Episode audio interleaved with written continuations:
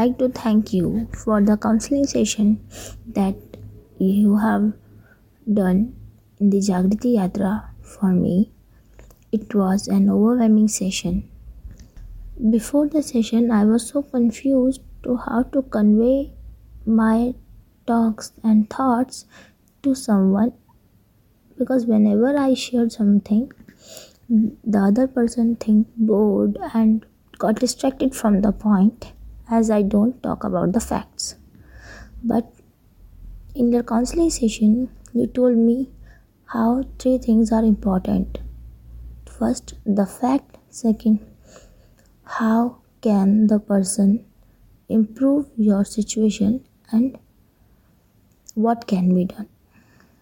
So basically these three points are the main facts that need to be addressed during the communication that I missed. And after your session, I tried to talk about the fact not by building the surroundings. Secondly, before the session, I was really, really like such a type of person that did not like to tell everyone about their feelings or like I don't know the correct way of conveying my thoughts, but now I know it. Because what I am feeling depends on the surroundings. But for other person we need to show the facts. And I talk in the similar way that you told me. And it helped me a lot.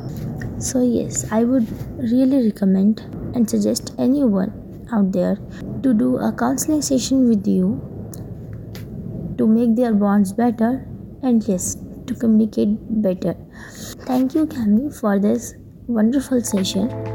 I hope I can get another one with you very soon.